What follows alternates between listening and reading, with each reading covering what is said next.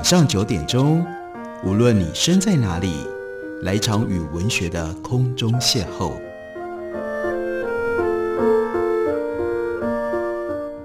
杨照谈书，邀您一同遨游文学世界，认识古今中外的经典之作。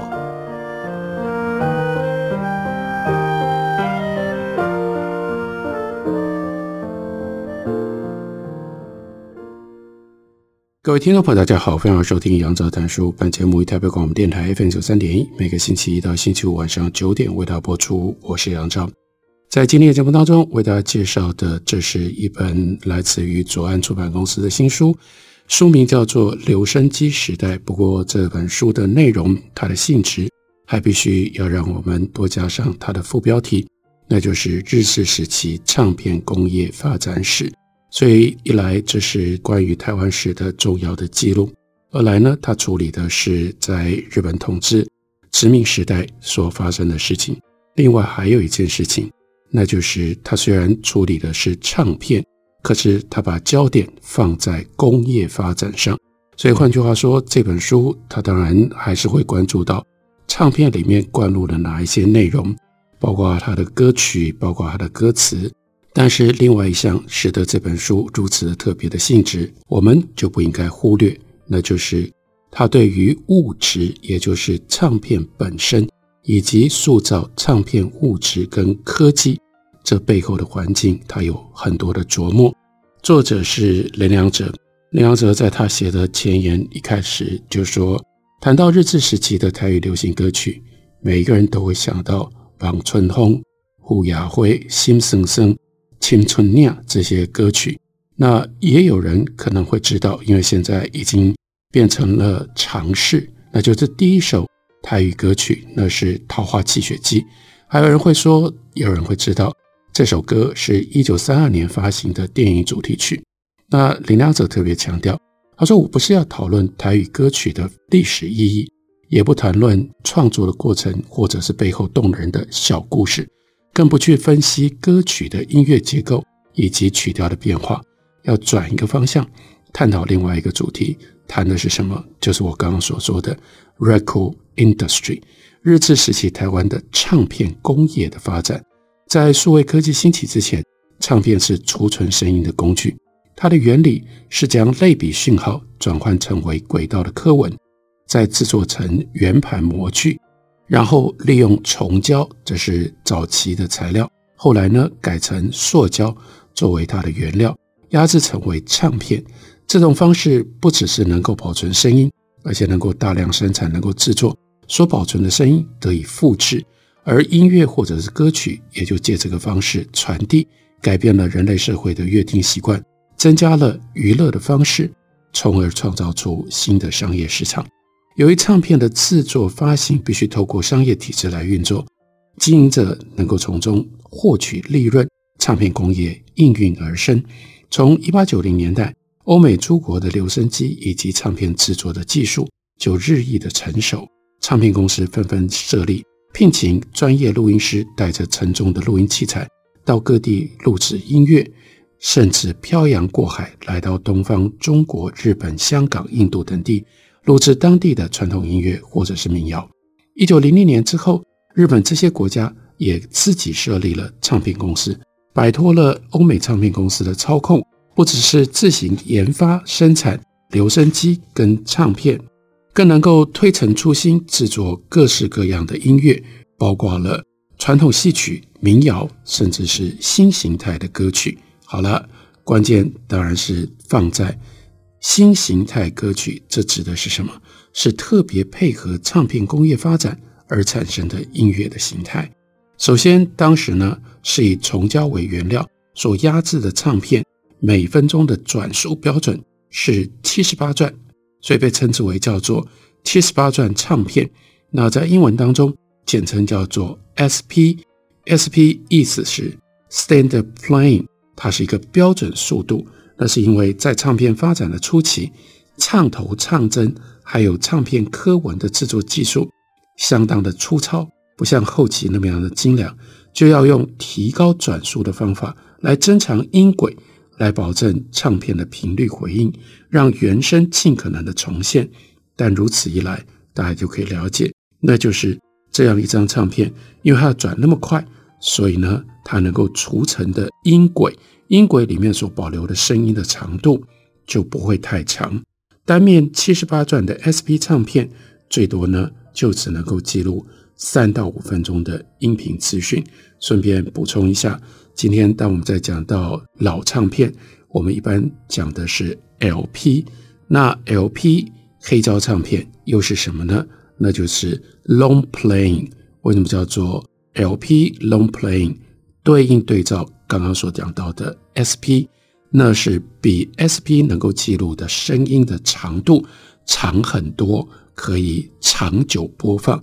所以那时候等到比较大型而且是三三转的唱片发行了、出版了之后，就对照于原来的七十八转，给了它这样一个特别的名称，一路一直传流到现在。我们今天在讲黑胶唱片的时候，我们都仍然习惯的称 LP LP，但也许并不是每一个人都知道。这 LP 究竟代表什么，又是怎么来的？那我们再回来看一下 SP 唱片，在声音承载容量的局限底下，歌曲录制在单面唱片上，所以呢，你就必须要把时间控制在五分钟以内，以便阅听人他可以听。这种约定俗成的方式就造就了为什么会有新形态歌曲，因为你就是一定只能在五分钟之内。这就变成了流行歌的出现，这个声音承载量的影响，甚至一直持续到今天。就算目前透过电脑的储存方式，声音几乎可以无限制的储存，但大家可以检查一下，你平常喜欢听的，存在你的手机或者是电脑上面，或者是在平台上你会听的流行歌曲，你真的就会发现，绝大部分的歌曲都还是自我限制在五分钟以内，这就是。经过了一百年，仍然继续在发挥作用的当时的新形态歌曲，它所定定下来的规范，在唱片工业发展的初期，不只是声音的储存有限制，录音的品质也有待改善，而且唱片的设计材质也有种种的缺陷。不过，在一九零零年代，声音可以被储存下来，而且还可以被复制，这样的技术已经让人们感觉到。惊喜趋之若鹜，在西洋或者是东方的社会，唱片的市场逐渐的兴起，规模也不断的在扩大。以日本来说，在明治维新之后，积极吸收欧美的文化，促成当时的重要的标语，叫做“文明开化”。无论是在政治制度、社会结构、教育、科技等方面，日本社会全面学习欧美。然后呢，甚至像福泽諭吉就喊出了“脱亚入欧”的口号。那在看向模仿学习西方的这样的一个潮流底下，唱片工业当然就进入到了日本。唱片公司透过股票筹资，大量录制各种传统的音乐。再下来，因为台湾是日本的第一个殖民地，所以日本的唱片公司也看上了台湾，把这股浪潮引进到台湾。于是，台湾音乐乘风破浪，远渡日本去录制，推展了最早。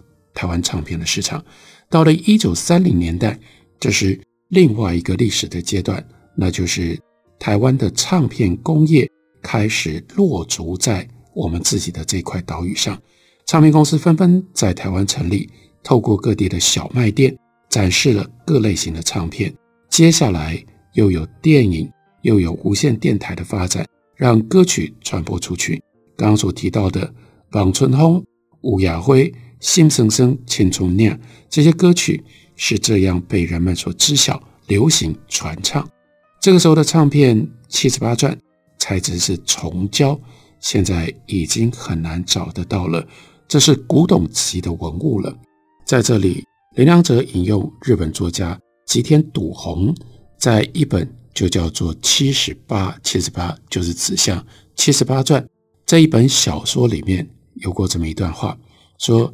有时只要盯着唱片，久而久之，脑海里就会浮现出旋律，就像是七十八转的唱片。似乎我总是围绕在此刻已经消逝的事物当中，究竟是命运使然，或者只是我无意间不断主动追求呢？听着刻画在唱片上的乐音，同时也在聆听着之前与我有同样体验的人，无意之间刻画上各种不同的痕迹。无论何处，所有的事物都以胡乱的形式发出美丽的声音。唱片封套上像是撒过一层纱塑的粗朴质感，特殊标签用纸散发出的神秘光泽，指尖轻抚过封套上的歌曲名称的时候，会产生的一种独特的印刷感。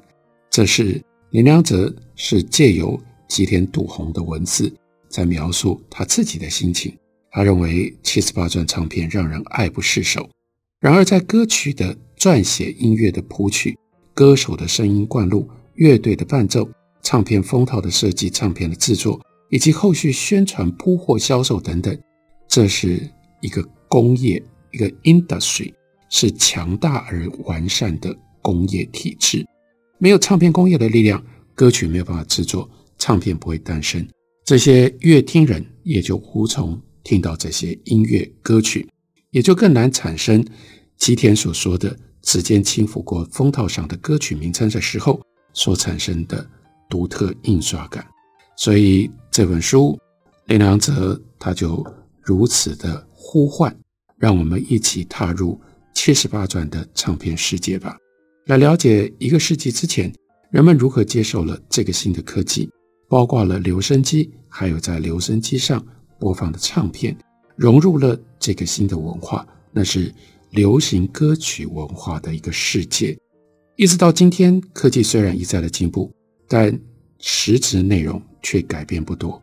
一首一首新的歌曲诞生，透过各种宣传的方式以及传播工具，让这个世界充满了更多的音乐。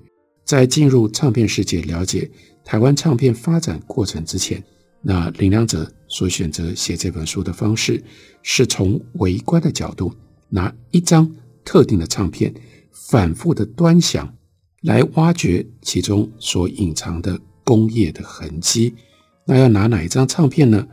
那想了想，林良哲的选择就是我们前面所提到的，被称为第一首台语歌曲的《桃花泣血记》。从这里开始吧。所以这本书，他就把自己化身成为说书人，从这首一九三二年五月发行的台语流行歌。打开台湾唱片工业发展历史，来诉说唱片的故事。《桃花泣血记》可以讲出多少台湾唱片工业的历史跟故事呢？我们休息一会儿，回来告诉大家。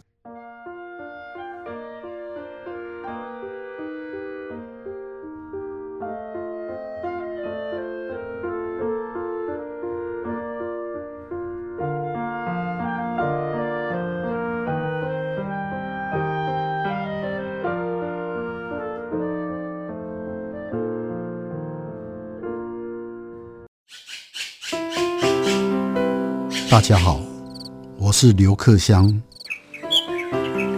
亲近自己的城市，找回城市的温暖。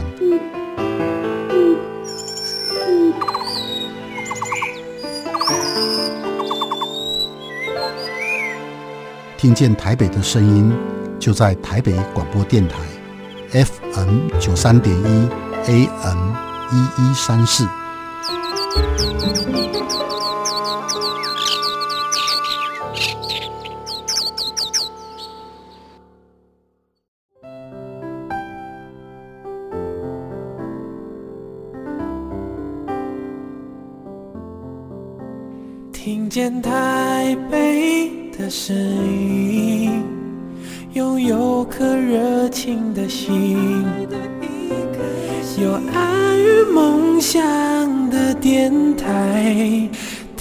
台北广播 FM 九三点一。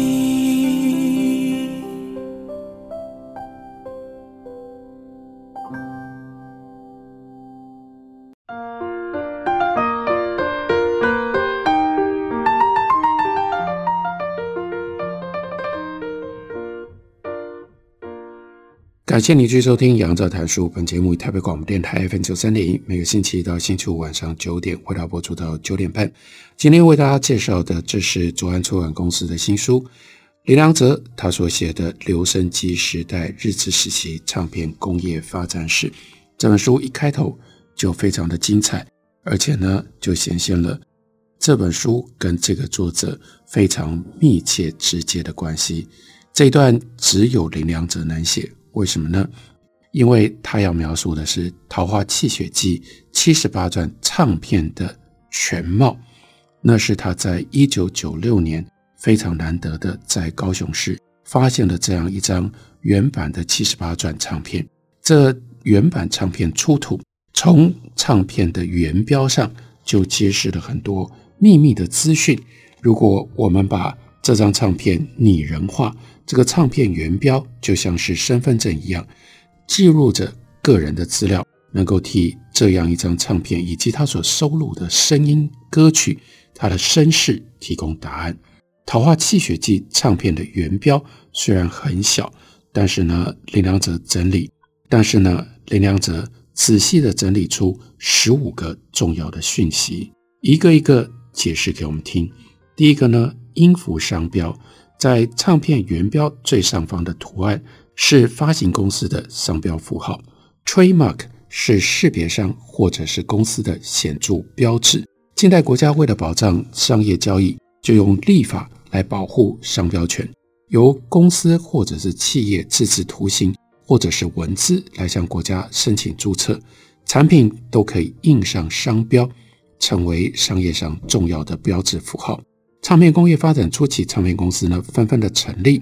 当时最知名的商标就是 Victor Talking Machine Company，胜利唱片公司。那是应该还有很多人有印象的，一只小狗叫做 Nipper，它在听着留声机的那个形象，简称在台湾叫做高飘。那这是最知名的其中的一个商标。另外一个商标，也就是《桃花泣血记》上面我们所看到的商标，那是古伦美亚唱片的音符标，它就是一个音符，那就代表了古伦美亚唱片公司。这是第一个重要的声势符号跟讯息。第二个呢，有一个特别的外文叫做 Viva Tonal Recording，这在音符标下方，这是一个。前面是一个复合字，Viva 在英文当中有万岁的意思，这是来自于拉丁文、意大利文，其实就是 V 生活、鲜活、生动。例如说，在音乐的术语里面有所谓的 Vivato，那就表示要生动活泼。所以，什么叫做 Viva Tonal Recording？指的就是鲜活的音调录音。那我们今天可以称之为原音重现。不过，另外很有意思的是，当时日语他们把这个字用汉字写成，那就叫做“肉声”，的确就是肉吧。那吧声，那就表示是最接近歌手的现场原唱，还有乐器的声音。要能够达到 viva tonal 的功效，要靠录音以及唱片制作技术的进步。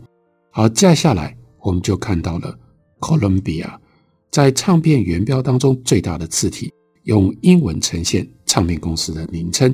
Columbia 在日文当中会用片假名写成 Columbia，但在早期仍然是以英文标示。目前我们通称的留声机，在日语用汉字写成蓄音器。Columbia 蓄音器株式会社。这原来是英国跟美国的 Columbia Gramophone Company，他们在一九二八年一月所设立之后呢，跟叫做日蓄商会合作，提供资金跟新技术。在一九三一年七月，又将日蓄商会合并，此后 Columbia 就是公司的名称。那刚刚所提到的那个音符就是它的商标。再下来第四项重要的标记，那是。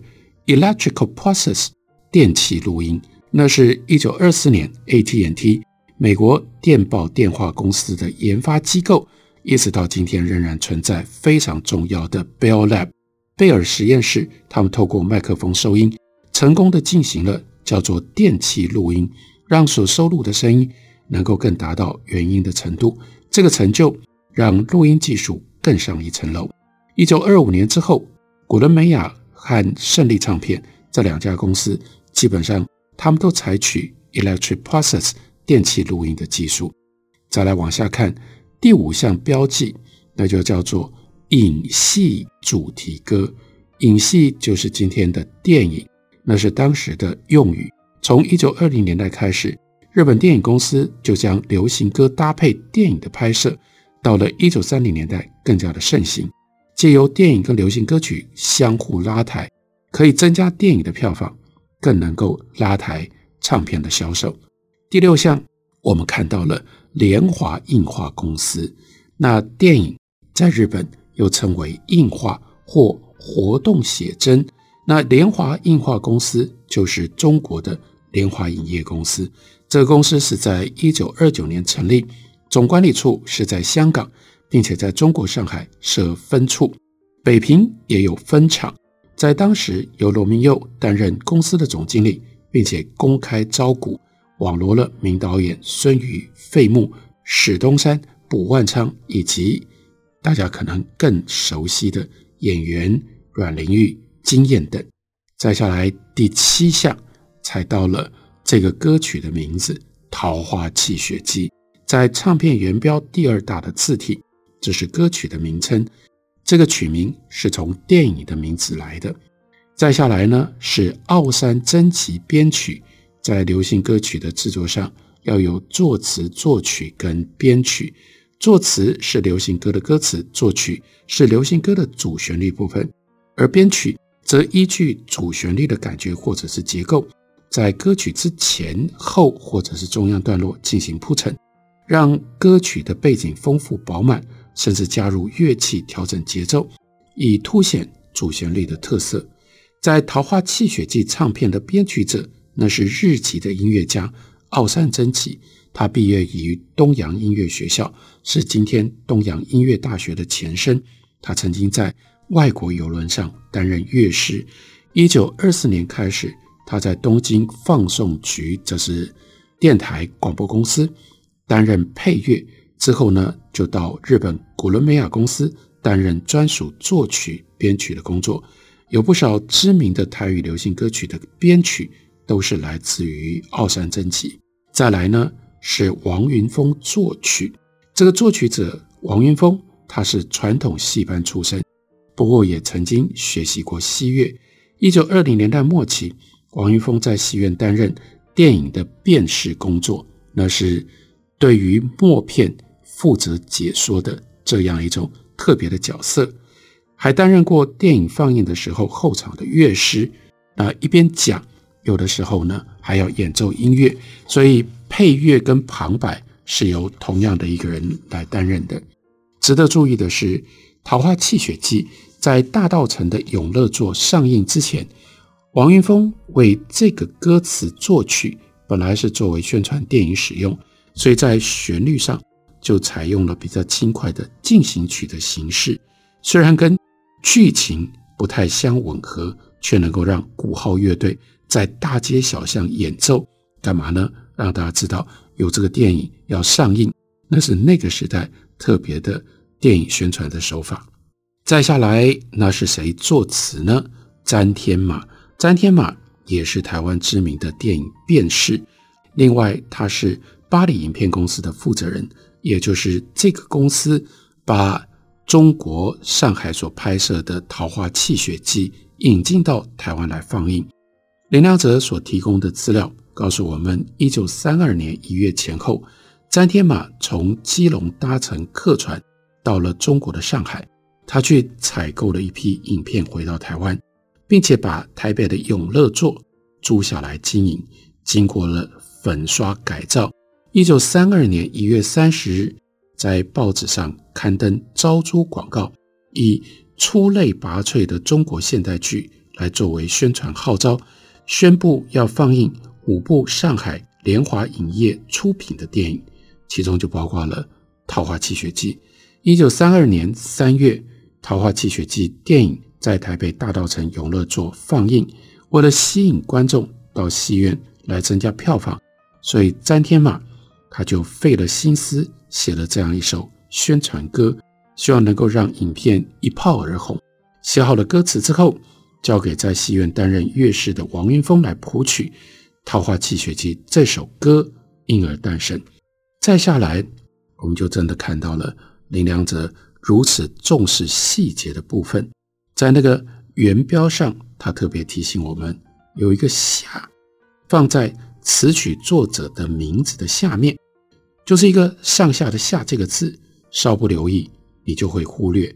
这个“下”有两层意思，一呢代表唱片面，这是我们称之为叫第二面，或者后来称之为叫做 B 面。也就是说，唱片有两面，这是双面盘。但是在早期，爱迪生发明的留声机所使用的唱片，不是现今常见的平圆盘，是圆筒状的唱片。一般我们称之为叫做 phonograph cylinder，一般称之为叫做 phonograph cylinder。要到一八八五年的时候，那是 Emil Berliner 改良了爱迪生设计的留声机以及唱片。才制作出圆盘留声机 （gramophone），而它的唱片就是我们今天现今的所看到的平圆盘。不过早期的技术只能够制作单面唱片，要到一九零零年之后才发展出制作双面唱片的技术。那《桃花泣血记》一共有十段歌词，整首歌曲的录音时间将近六分钟。当时七十八转唱片的单面没有办法承载这样的长度，所以就必须用双面来处理，所以会有上下。这指的是《桃花泣血记》后半五段的歌词。然后呢，接下来我们才看到了叫纯纯，那是演唱歌手，他的本名是刘清香，十三岁加入戏班学戏，在一九二九年左右。开始在唱片公司录音，早期是用本名清香来录歌仔戏唱片。一九三二年之后，参加了流行歌的演唱，他的艺名叫做纯纯，有的时候是梅英、百花香等等。光是这样的一个原标，就已经承载了这么丰富的讯息。后面又提到了古伦美亚交响音乐伴奏，另外有八零一七二 B。这是唱片编号，以及 F 一一一四，那是录音的排列顺序。那透过林良哲仔细的一一介绍解释，于是，在那个时代，透过这么一张唱片，唱片工业制作以及行销的整个流程，整个流程俨然就能够重建在我们面前，立体的呈现出来了。这就是林良哲。他所写的留声机时代非常特别的关于台湾历史一个面向的详细记录，介绍给大家，推荐给大家。感谢您的收听，明天同一时间我们再会。